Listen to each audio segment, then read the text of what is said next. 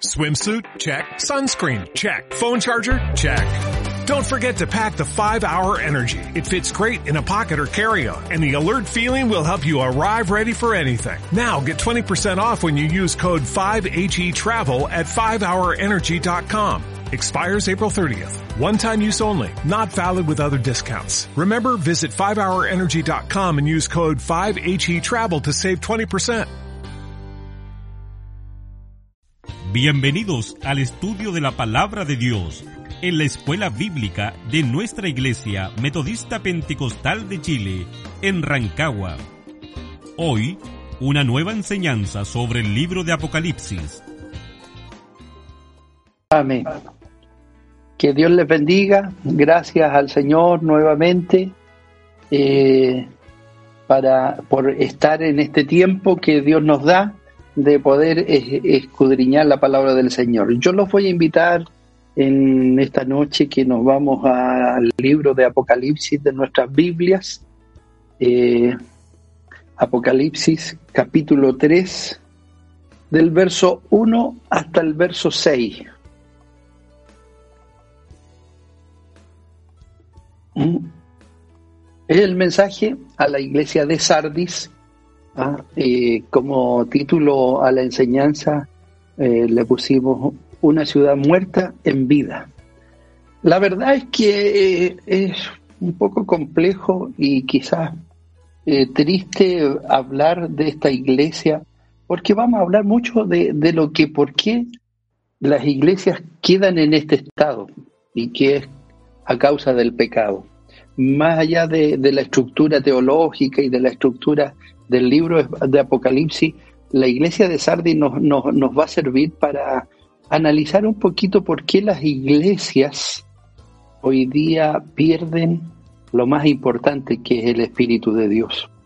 Eh, cuando miramos la, palabra del Señor, cuando eh, expandimos la palabra del Señor, eh, nos debemos analizar y, tenemos que que aplicarla a nuestra vida espiritual. Si no, no tiene sentido estudiar la palabra. No tiene sentido estudiar el mensaje de, lo que nos dejó el Señor si no la aplicamos a nuestra vida. ¿Mm? Bueno, estamos en nuestra quinta iglesia, son siete iglesias.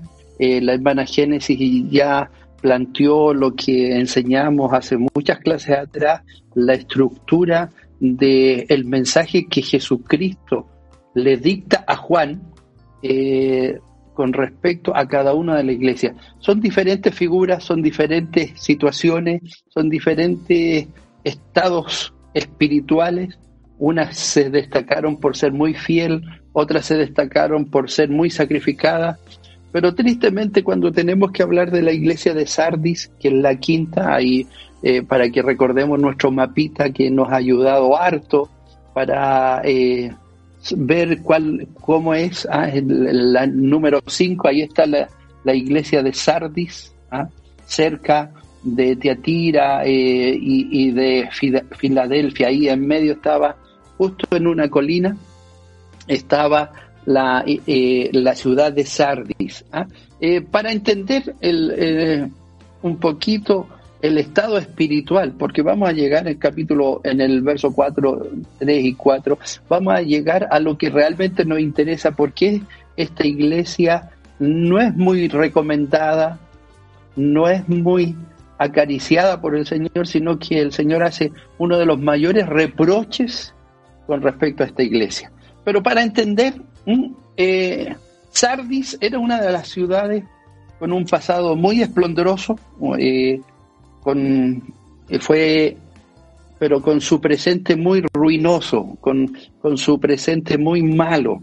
¿ah? Eh, Sardis fue una gran ciudad porque allí reinó el, el, rey de Lidia sobre el imperio oriental de aquellos tiempos, antes del imperio eh, romano, antes que se impusiera el imperio romano, ahí los sirios y, reinaron a través de ahí. Entonces, Sardis fue una tremenda ciudad, una, una ciudad muy grande. Eh, ahí está una figura que pusimos al lado para que usted se haga una idea de, de qué, cómo era la ciudad. Y, es importante eh, entender eh, por qué era esto, por qué fue tan esplendorosa, por qué, por qué, porque vamos a llegar a la conclusión que de repente lo material nos lleva a la perdición.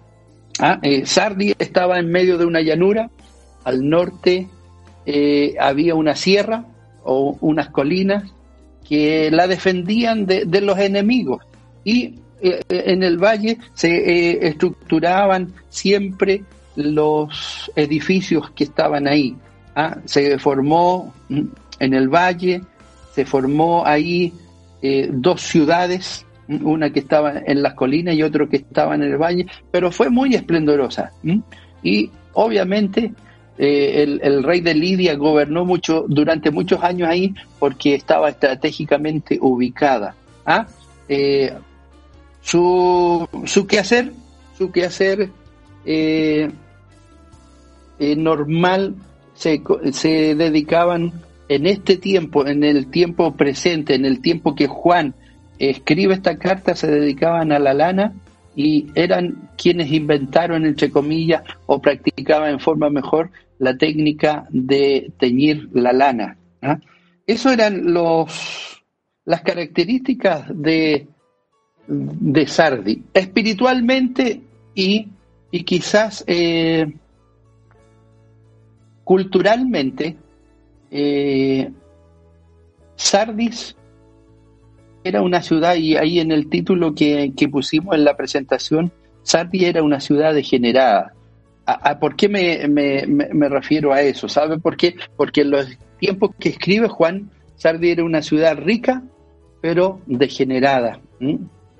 Eh, las ruinas que usted ve ahí en la fotografía son las ruinas del templo de la diosa Diana. Y todos sabemos que la diosa Diana era la diosa del sexo, ¿ah? la diosa que, que veneraban el sexo. Entonces, el, templo, las ruinas de ese templo, en el fondo era un verdadero prostíbulo donde eh, la gente, hombres, mujeres, iban ahí a, hacer todas sus cosas que, que no eran agradables a Dios. Obviamente no conocía, no conocían al Señor, entonces no había ninguna, eh, ningún temor, ningún temor para ellos.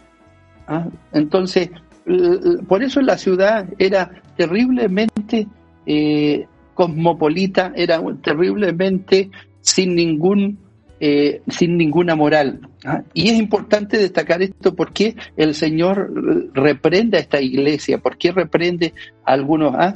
el, y por qué la trata que es una, una iglesia que está viva pero en realidad está muerta. ¿ah? Eh, las características que, que, llevan a la iglesia de Sardi eran, además de, de, no tener moral, de no, de no tener eh, una, una sapiencia conectada a Dios, eh, era gente que no se dedicaba, era un poco perezosa. ¿ah? la atmósfera deprimente también estaba en la ciudad, llegó a la iglesia, ¿ah? llegó a la iglesia.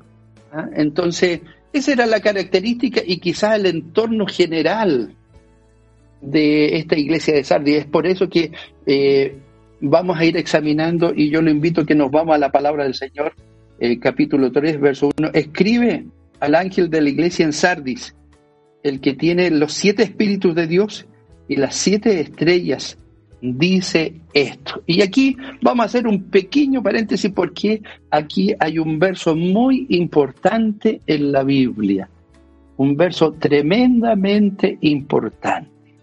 Hay dos frases o dos fases que el verso 1 describen a quién, a Jesucristo. Acordémonos que el Señor nos ha ido enseñando, ya vamos en la quinta iglesia, en la quinta carta, ¿ah? escribe al ángel y todos sabemos que cuando escribe al ángel estamos hablando al pastor de la iglesia o al que dirigía la iglesia. ¿ah? Lo establecimos en el capítulo 1 y parte del capítulo 2 que eh, Juan cuando escribe lo que Jesucristo le está dictando, acuérdense que dejamos establecido que el que dicta estas cartas es Jesucristo, el Hijo de Dios. ¿ah? Y el ángel de todas las iglesias son, son quienes dirigían la iglesia, en este caso los pastores. Escribe el ángel de la iglesia en Sardis. Y aquí hay dos características. Una, el que tiene los siete espíritus de Dios. ¿De quién estamos hablando? El que tiene los siete, estamos hablando de Cristo. Y dos de sus características. Uno, y ahí en la presentación, hermano querido, está muy clarito, el que tiene los siete espíritus de Dios, nuevamente hablamos de las características del espíritu de Jehová. ¿Mm? Acuérdense que en Apocalipsis capítulo 1, verso 4, eh, ya tratamos este tema de cuáles son los siete espíritus de Jehová y que están, y esto es lo importante, es que lo que tenemos que agregar en el capítulo, cuando estuvimos en el capítulo verso 4, describimos y, nos fuimos a Isaías capítulo 11, verso 2, ¿ah? para describir las siete características del Espíritu de Jehová. Ahora, lo importante de este, de este verso 1 del capítulo 3 está estableciendo que estas características están sobre Cristo, sobre nuestro Salvador. ¿Mm? Si usted lee bien el texto bíblico, el que tiene los siete espíritus de Dios y las siete estrellas dice esto. ¿Quién está diciendo esto? Jesucristo. Entonces, yo lo invito a que nos vayamos a Isaías para que recordemos un poquito para los que se perdieron las clases pasadas. En Isaías capítulo 11, no vamos a leer todo el capítulo, sino que vamos a leer el, verso 2, que es el que nos importa en esta noche.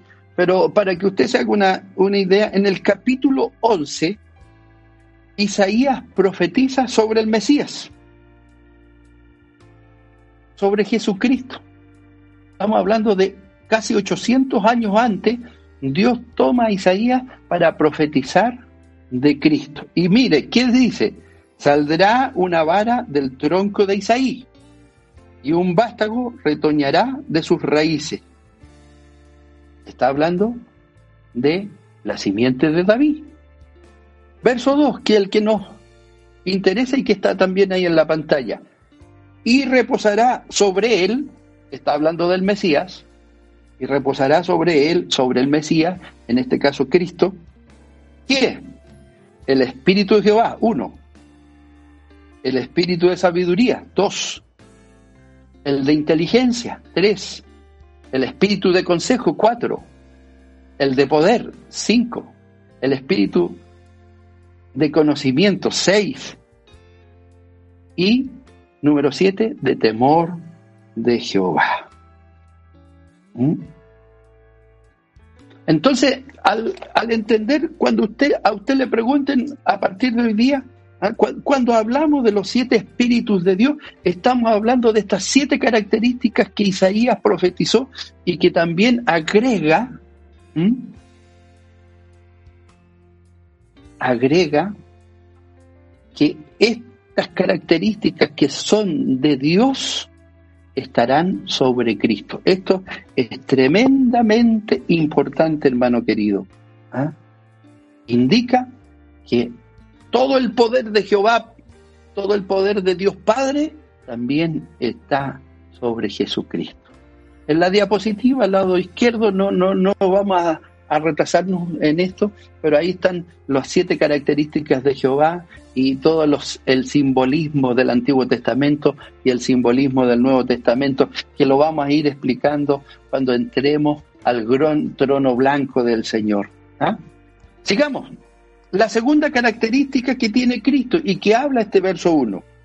Y las siete estrellas dice esto. ¿Mm? ¿Qué, qué, representan las siete estrellas?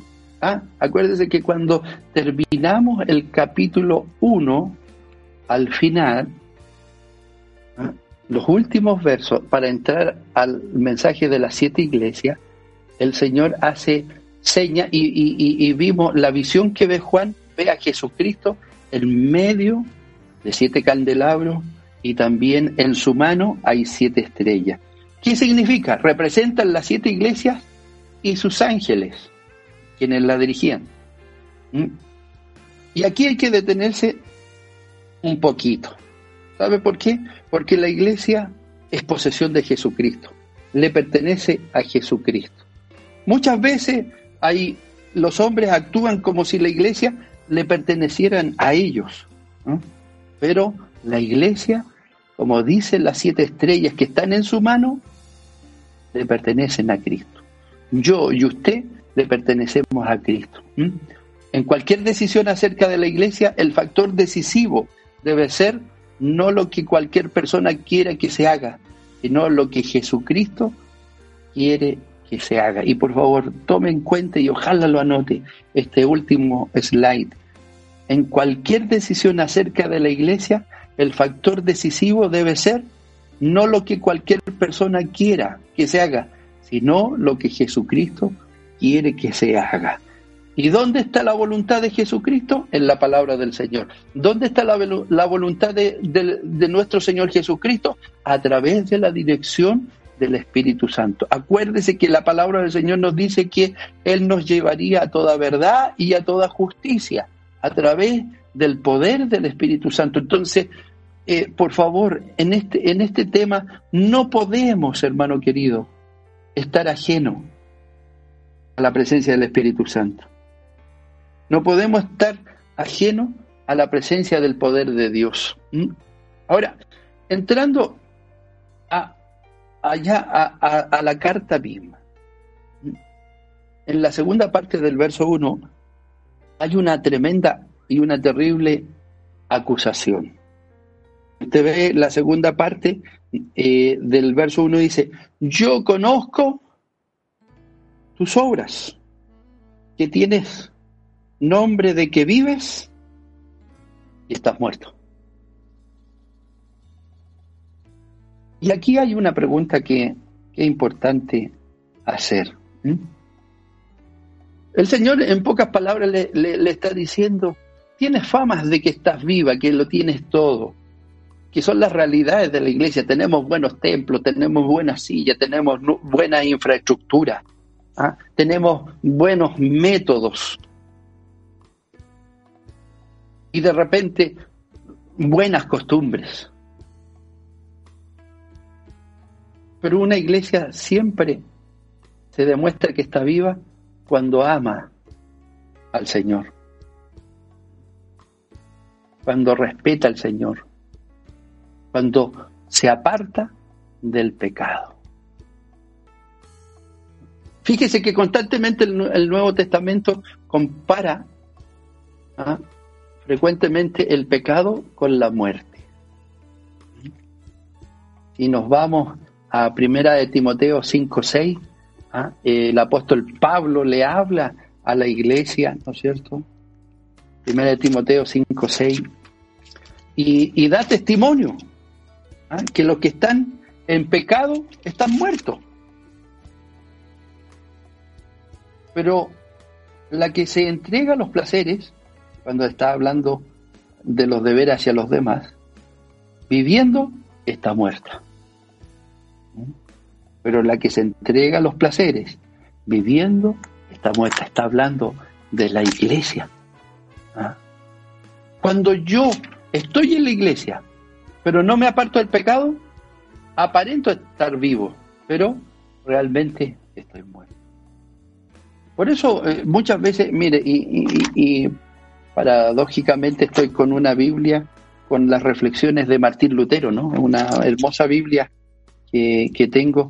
Y, paradójicamente, fíjese que el, eh, Martín Lutero no, no quería eh, traducir la carta del apóstol Santiago porque era tremendamente fuerte ¿ah? y que no era el propósito de salvación, según él, ¿ah? eh, de, la iglesia. De, pero si nosotros analizamos la carta a Santiago, Santiago nos habla abiertamente de los pecados que hay dentro de la iglesia.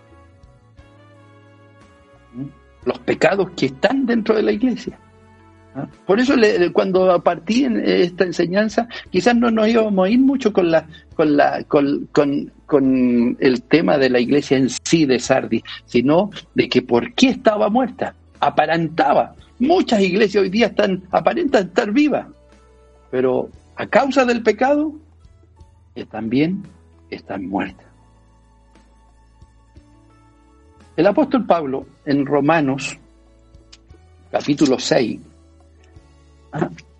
nos da una tremenda enseñanza y que nos da a entender que nosotros como cristianos tenemos que morir al pecado. Y en el verso 13, 12 y 13 nos da esta referencia. Dice, no reine pues el pecado en vuestro cuerpo, mortal, de modo que lo, obedezcáis en sus concupiscencias, ni tampoco presentéis vuestros miembros al pecado como instrumento de iniquidad, sino presentaos vosotros mismos a Dios como vivos de entre los muertos, y vuestros miembros a Dios como instrumentos de justicia. Fíjese que hay una, una tremenda eh, reflexión en esto y que está basada en Efesios capítulo 2, 1, 5. No lo vamos a leer porque es un poquito largo, pero el resumen está ahí. ¿ah? Fíjese que el pecado es la muerte de la voluntad. Fíjese que si uno acepta como hijo de Dios invitaciones del pecado durante el tiempo suficiente, suficientemente largo y me conformo a que ya este pecado lo voy a seguir haciendo, este pecado lo voy a seguir. ¿ah? Llegamos a un estado que cuando ya no podemos aceptar ninguna otra invitación. Fíjese que los hábitos que están en contra de Dios, los hábitos que se apoderan de, de nosotros, que ya no los podemos romper y no podemos salir de estos pecados. Voy a dar un solo ejemplo. Cuando Santiago habla sobre la lengua, cuando me acostumbro a hablar de más, o a hablar de mi hermano, o a dañar a mi hermano, cuando me acostumbro a que mi mente, mi boca, mi corazón se dedique a, aunque sea verdad, a dañar a mi hermano, a hablar de él, fíjese que el cuerpo y la mente y el espíritu se acostumbran a ese pecado. Es por eso que en esta reflexión de que cuando Sardis le dice, aparenta estar viva, pero realmente está muerta, ¿sabe por qué? Porque el pecado mata la voluntad. El pecado también es la muerte de los sentimientos. ¿Mm? ¿Por qué? Porque nos convertimos en esclavos del pecado. Cuando una persona comete un pecado por primera vez, lo hace con mucho remordimiento y se arrepiente y pide perdón al Señor y pedimos perdón Señor. Pero cuando nos acostumbramos a ese pecado, fíjese que empezamos a frecuentar y hasta nos gusta vivir en lo prohibido. Sin ningún remordimiento. Fíjese que el pecado petrifica el sentimiento. Nos da lo mismo dañar a mi hermano, nos da lo mismo dañar a mi hermana, nos da lo mismo. Con nuestros pecados, escandalizar a quien nos dio la salvación. Fíjese que el pecado es la muerte de todo lo amable. Perdemos la amabilidad, ¿ah? el dominio de poder ser hijos de Dios. Y quizás, hermano, eh, nos gusta mucho esto, esto, esta enseñanza, ¿sabe por qué? Porque nos ataca directamente a nuestra vida diaria. Hoy día que estamos alejados de nuestros templos, muchos han dado testimonio que esto ha servido para volver a la oración, para estar en familia, para volver, y a todos nos ha servido mucho. Pero mi vida espiritual, personal, cuando yo aparento estar vivo, estar cerca del Señor, ¿realmente estoy cerca del Señor? A través de, de, mi pecado no estaré. Pero hay una promesa y que la, la pusimos ahí como figura. Fíjese que eh, el apóstol Pablo en Romanos 5:20 dice, más cuando el pecado abundó, y hoy día, hoy día que estamos viviendo, en la sociedad que estamos viviendo, en las iglesias que estamos viviendo, fíjese que el pecado abunda. Pero hay algo más grande y que Dios lo promete. Cuando el pecado abunda, sobreabunda la gracia. Solo por gracia de Dios podemos escapar de la muerte. Solo por la gracia de Dios podemos escapar de el pecado. Que Dios le bendiga. Espero que, que, que le ayude, que nos ayude esta enseñanza. ¿Sabe por qué? Porque la iglesia de Sardis, ¿ah? Dios le hace una declaración tremenda, una declaración que le dice, yo conozco tus obras, que tienes nombre de que vives, famosa. Sardi, la iglesia de Sardi está viva. ¿Se acuerda que la semana pasada hablamos de que el Señor nos, nos conoce hasta los tuétanos de nuestros huesos? Dios sabía que esa vida era falsa. ¿Por qué? Porque espiritualmente la iglesia de Sardi estaba muerta. No había fe ni obra. En el verso 2, si lo analizamos, Dios acusa a la iglesia de Sardi de la falta de una vida espiritual. Dice, sé vigilante y afirma las otras cosas que están para morir, porque no he hallado tus obras perfectas delante de Dios. No he hallado. ¿Mm? La falta de vida de una iglesia tiene un efecto extraño, fíjese que la iglesia de Sardis no tenía el problema de ninguna herejía, no habían falsos maestros, no había gente que estaba cambiando la enseñanza de los apóstoles. Fíjese que la herejía siempre es el producto de una persona que está de una mente investigadora. Es de hecho señal de que una iglesia está viva. Cuando usted vea que una iglesia no haya problema, que no haya pecado, créame, hay que preocuparse porque estamos más muertos y no hay, hermano querido, no hay excusa. No hay excusa para poder eh, acercarnos al Señor. Fíjese que no, no, no hay nada peor que el estado No hay nada peor que el estado de uno que es creyente porque es demasiado perezoso para pensar las cosas por sí mismo. Cuando hay una iglesia que no ora, cuando hay una iglesia que no tiene fe, cuando hay una iglesia que no tiene obras, cuando hay una iglesia que no hay un movimiento espiritual, es una iglesia perezosa. Y era el caso de la iglesia de Salvi. Fíjese que yo puse ahí como punto 3, ¿ah? más le valdría una herejía que le preocupara sincera e intensamente que una doctrina que le trajera sin cuidado, que le importara lo mismo. Hoy día uno de los grandes problemas de la iglesia de hoy, que nos da lo mismo si pecamos o no pecamos. Uno de los grandes problemas de las iglesias que hoy día están formadas es que no hay conciencia viva. Y en eso acusa el Señor a la iglesia de en el verso 2. Dice, sé vigilante. Y afirma las otras cosas que están por morir, porque no he hallado tus obras perfectas delante de Dios. ¿Mm? Verso 3. Aquí hay una recomendación que era para la iglesia de Sardis, pero hoy día es para nosotros. Y hermano querido, por favor, si le puede sacar una foto, si lo puede anotar, ¿ah? yo tengo que tomar esta recomendación para vivir una vida espiritual efectiva en Dios. Mire lo que dice el verso 3. Acuérdate, pues, le dice Jesucristo a la iglesia, de lo que has recibido y oído, y guárdalo y arrepiéntete, pues si no velas, vendré sobre ti como ladrón y no sabrás a qué hora vendré sobre ti. Fíjese que cuando el Espíritu de Dios habla a la iglesia,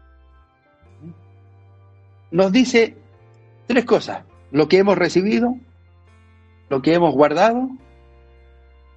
Y tercero, que tengo que arrepentirme. Es decir, ¿de qué, de qué me tengo que acordar? ¿De ¿A qué se está refiriendo el Señor en este verso 3? Uno, Jesucristo siempre será el Hijo de Dios. Por eso yo le destacaba, por favor, anote esto. Si yo me, me, me, olvido y no me acuerdo que Jesucristo siempre será el Hijo de Dios, no tengo causa para seguir al Señor. Segundo, ¿qué tengo que recordar y guardar? Que su sacrificio por nuestros pecados es permanente. Y esto es lo hermoso que yo tengo y que le dice a la iglesia de Sardes y lo que nos dice a nosotros. Su sacrificio por nuestros pecados es permanente. O sea, mientras Cristo no venga a buscarse a su iglesia, no venga en su segunda venida, no venga en el arrebatamiento, yo tengo la posibilidad y usted tiene la posibilidad de arrepentirse. Tercero, ¿cómo me puedo arrepentir? A través que no hay ninguna nueva verdad de Dios que irá en contra de esas enseñanzas bíblicas. Escúcheme bien, no hay nada. Si usted examina la Biblia, si examina la palabra del Señor, no hay ninguna verdad de Dios que irá contra las enseñanzas bíblicas. Por eso que el Señor, si usted examina el Nuevo Testamento, tiene unas habla constantemente de que yo me tengo que apartar del pecado, que usted tenemos y yo tenemos que apartarnos, ir limpiando nuestro corazón, nuestra mente y nuestro espíritu de todo pecado. ¿Mm? ¿Qué, órdenes también tenemos en el verso 3? ¿Ah? Tenemos una serie de órdenes. Cristo dice, acuérdate de cómo recibiste y aceptaste el Evangelio. Verso 3, acuérdate pues de cómo hemos recibido y aceptamos. ¿Se acuerda usted cómo llegó al Evangelio? Enfermo, quizás con problemas, con dificultades, pero Dios nos, nos amó y nos perdonó y nos limpió. Entonces es imperativo decir que tenemos que mantener vivo el recuerdo, que nunca me dejo, nunca me tengo que olvidar de a dónde vengo y lo que Dios hizo conmigo. Segundo, este Cristo resucitado nos da esta orden, arrepiéntete. Es una orden y describe una acción concreta. No es, no es una relación, no es, no es una condición, sino que es una orden concreta, arrepiéntete. En la vida cristiana debe haber un momento decisivo, cuando una persona decida dejar el viejo camino y empezar uno nuevo. Tercero, nos dice que tenemos que velar. ¿Y qué quiere decir esto? ¿Ah? Quiere decir que su llegada es silenciosa e inadvertida, que va a ser sin previo aviso. Y que este sin previo aviso es para ir a la eternidad, y al que camina con él no lo puede pillar de sorpresa o desprevenido. Yo y usted tenemos que estar preparados. En los tiempos que estamos viviendo, tengo que levantarme todos los días pidiendo perdón y preparado como si Cristo viniera hoy día. ¿Ah? Que Dios nos bendiga, ¿no? Es cuando examinamos estos tres versos eh, no hay muy buenas noticias con respecto a la iglesia de Sardes, pero hay un rayito de esperanza. ¿ah? Hay un rayito de, esperanza que, eh, que Dios habla a la iglesia. Verso 4 dice, pero tienes unas pocas personas en Sardi que no han manchado sus vestiduras y andarán conmigo en vestiduras blancas porque son dignas. A pesar de todo, mire qué, hermoso este, este, este pasaje, este verso 4, qué hermoso. ¿ah? a pesar de todo, a pesar de toda la descripción terrible de que era una iglesia que no estaba preparada, de una iglesia que, que, no aparentaba estar viva, pero estaba muerta y que Dios la descubre, fíjese que habían unos pocos fieles. Y si vamos a través de la historia, desde principio hasta fin, Cristo siempre, siempre anda buscando gente que le ama. ¿Mm? Hay unos pocos fieles. Por ejemplo, el Antiguo Testamento, cuando Abraham estaba intercediendo ante Dios por Sodoma, una iglesia, una, una ciudad pecaminosa, que ya Dios se cansó porque el pecado había llegado a, a su presencia, conversaban Abraham y Dios. ¿ah? Lejos de ti que hagas morir al justo con el impío. Dios nunca deja de buscar a los fieles. ¿ah? Dios nunca, de entre medio de la multitud de los malvados, Dios siempre busca al, a alguno fiel. Y por ese fiel, Dios y Cristo murió en la cruz del Cordero. Cuando hablamos de estas vestiduras, ¿ah? se dice que de los fieles no se han ensuciado las vestiduras. Santiago hablaba con respecto a la admiración de la persona que se guardaba sin mancha del mundo. Santiago capítulo 1, verso 27. El apóstol Santiago cuando habla sobre el pecado que hay en la humanidad, el pecado que había en la iglesia, Santiago parte diciendo, ¿ah? parte en el verso 27, cuando cuando habla que tenemos que ser hacedores de la palabra, Él nos dice, la religión pura y sin mácula delante de Dios, el Padre, es esta, visitar a los huérfanos y a las viudas en sus tribulaciones y guardarse sin mancha del mundo. ¿Mm? Para los que han sido leales a la promesa, son los que van a caminar con Dios hace referencia a la antigua historia de Enoch. ¿ah? En Génesis capítulo 5, cuando habla la Biblia sobre Enoch, llega a una sola conclusión. Camino pues, caminó pues Enoch con Dios y desapareció porque se lo llevó Dios. El que camina con el Señor, el que camina en esta tierra con Dios, va a caminar con Dios en los lugares celestiales vamos a caminar con el Señor. No quiero dejar, eh, hermano querido, eh, esta enseñanza de examinar un poquito esta triple promesa que Dios nos da si nos apartamos del pecado. Hay una triple, en el verso 5 y en el verso 6, hay una triple promesa para los que se apartan del pecado. Verso 5 dice, el que venciere será vestido de vestiduras blancas, y no borraré su nombre del libro de la vida, y confesaré su nombre delante de mi Padre y delante de sus ángeles. El que tiene oído, oiga lo que el Espíritu dice a la iglesia. Por lo tanto, todo esto que hemos estudiado en esta tarde es para los espirituales, para los que tienen el Espíritu de Dios. ¿Mm? ¿Qué significan las vestiduras blancas? Fíjese que lo hemos dicho y lo hemos enseñado. ¿Mm? Lo hemos enseñado varias veces. ¿ah? Eh, Juan necesitaba muchas veces eh, darse a entender en forma sencilla. Las vestiduras blancas representan, en el mundo antiguo representaban la alegría de la fiesta. Cuando había una fiesta, alegría, todos se vestían de blanco. En todo tiempo sean blancos tus vestidos, decía Eclesiastés, el predicador, y nunca te falte perfume en la cabeza. En el mundo antiguo las vestiduras blancas representaban la victoria. Y cuando Cristo arrebate la iglesia, dice la Biblia que seremos transformados y nuestras vestiduras serán blancas y serán santas.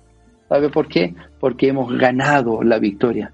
En cualquier país y época el blanco es el color de la pureza. Y según esto, las vestiduras blancas pueden que representen la pureza cuya recompensa es ver a Dios. Mi recompensa y su recompensa es llegar ante Dios. El mismo Jesucristo nos dijo en Mateo, bienaventurados los puros de corazón, porque serán los que vean a Dios. ¿Estaremos ahí? ¿Estaremos preparados? Segunda promesa, ¿ah? sus nombres no serán borrados del libro de la vida. El libro de la vida es una alusión que se encuentra a menudo en la Biblia. Fíjese que Moisés estaba dispuesto a que su nombre fuera borrado del libro de Dios. Había escrito si su sacrificio pudiera salvar a su pueblo de las consecuencias de su pecado. El salmista también habla que borren del libro de los vivientes a los malvados. El libro de Daniel nos habla del juicio. Y los que estén escritos en el libro de la vida serán librados. Más adelante vamos a ir viendo sobre el libro de la vida, capítulo 5, ah, el libro con los siete sellos, donde están escritos todos los salvados. ¿ah? Que Dios nos bendiga en esta noche. ¿Estaremos en el libro de la vida? ¿Estaré, ¿Estará su nombre? ¿Estará mi nombre en el libro de la vida? ¿Ah? Los nombres de los colaboradores de Pablo están escritos por Dios en el libro de la vida, Filipenses 4.3. En que no esté escrito en el libro de la vida, será arrojado al lago de fuego. Apocalipsis 20.15. Solo los que estén escritos en el libro de la vida del Cordero entrarán en la bendición eterna. Apocalipsis 21, 27. Entonces, cuando hablamos del libro de la vida, estamos hablando de la salvación de nuestra alma. Si su nombre y mi nombre están escritos en el libro, que salen descritos en Apocalipsis y en toda la Biblia, es porque mi salvación está segura. Pero para eso me tengo que librar del pecado. Una de las grandes cosas que Sardi vivió es que aparentaba. Uno de los grandes problemas de la iglesia de hoy es la apariencia. Aparento ser bueno, aparento ser buen cristiano, aparento ser un buen hombre de Dios, aparento ser una buena mujer de Dios. Pero detrás de eso, mi testimonio tiene que dar el resultado. Si tengo un mal testimonio, si no, no, no cumplo la palabra del Señor, estoy vivo, pero en realidad espiritualmente estoy muerto. No puedo, no puedo. Y hoy día es lo que está pasando con la iglesia. En la iglesia nos vemos bien vestidos, bonitos, porque lo hacemos para el Señor. Pero el que nos conoce, hasta los tuétanos de los, de los huesos, sabe lo que hay en mi corazón y lo que hay en su corazón. A Él no lo podemos engañar. Al pastor, al hermano oficial, a, los miembros de la iglesia, podemos aparentar ser los mejores cristianos, pero a Cristo nunca, ni al Espíritu Santo, nunca lo vamos a engañar. Quiero terminar en esta noche la enseñanza. Fíjese que en el 2018 estaba recordando porque lo anoté cuando eh, hicimos esta enseñanza en nuestra escuela dominical alguien me preguntó, ¿cuál es el síntoma de una iglesia muerta? ¿Mm? Primero hay que destacar, y lo que yo respondí en, aquella oportunidad, primero hay que destacar que la iglesia somos nosotros y no el edificio, ni tampoco la organización. Fíjese que el principal síntoma es perder la dirección del Espíritu Santo. Cuando perdemos la dirección del Espíritu Santo. Cuando la iglesia, y perdóneme que sea tan claro en esta noche, pero lo siento en el nombre del Señor, cuando la iglesia se convierte en un conventillo, cuando la iglesia se, se convierte en una iglesia que está preocupado de los problemas de, de los otros hermanos y de las otras hermanas, es porque el Espíritu Santo está lejos. Fíjese que una de las cosas que, que, hoy día estamos viviendo es que no nos podemos congregar. Pero ¿cuántos se conectan a recibir palabra del Señor? Incluso quizás voy a hacer un juzgamiento. ¿ah? ¿Cuántos se, desconectaron de esta enseñanza hoy día porque no les gustó lo que se les está enseñando? Entonces cuando me preguntan, cuando una, cuál, ¿Cuál es el síntoma de una iglesia muerta? Es cuando ya me olvido de orar, cuando me olvido de ayunar, cuando me olvido de leer la palabra del Señor, cuando me olvida que la iglesia está en mi corazón, que Cristo mora en mi corazón, es porque aparento estar vivo, pero realmente estoy muerto. ¿Ah? Y esto se ve reflejado cuando ya no está presente los frutos del Espíritu. Entonces, cuando podemos, ¿ah? la palabra del Señor nos autoriza y nos dice ¿ah? escudriñarlo todo. Pero ¿qué nos dice también? Retener lo bueno. Dios nos dice eso, ¿ah? que tenemos que escudriñarlo todo. Entonces, cuando yo puedo, ¿qué puedo hacer por mí? Porque yo no puedo hablar por los demás. Yo hoy día estoy predicando y estoy entregando la enseñanza.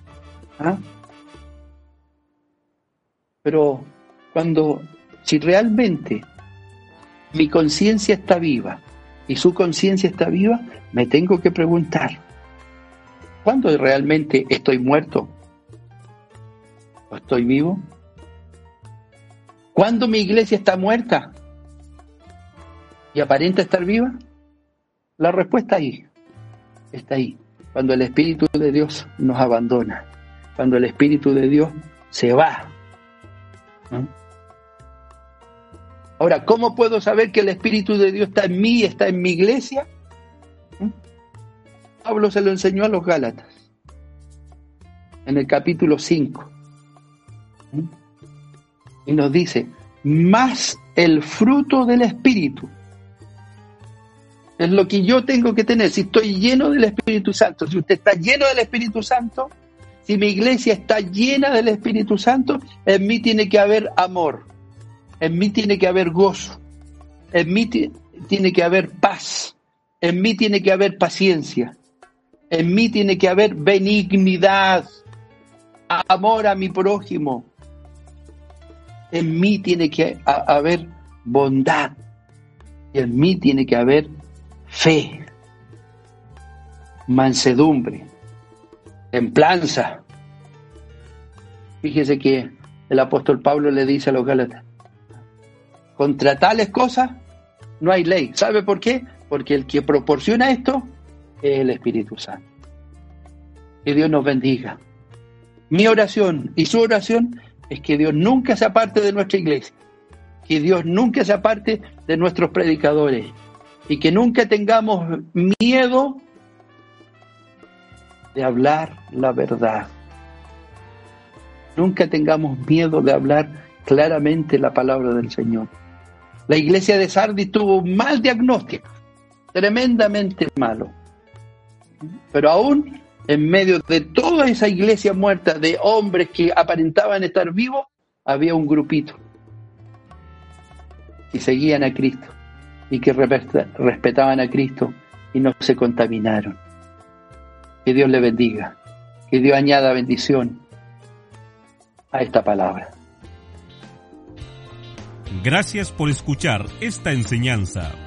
Te recordamos que puedes seguir en Facebook, YouTube, Instagram, Twitter y plataforma de podcast de la Iglesia Metodista Pentecostal de Chile en Rancagua.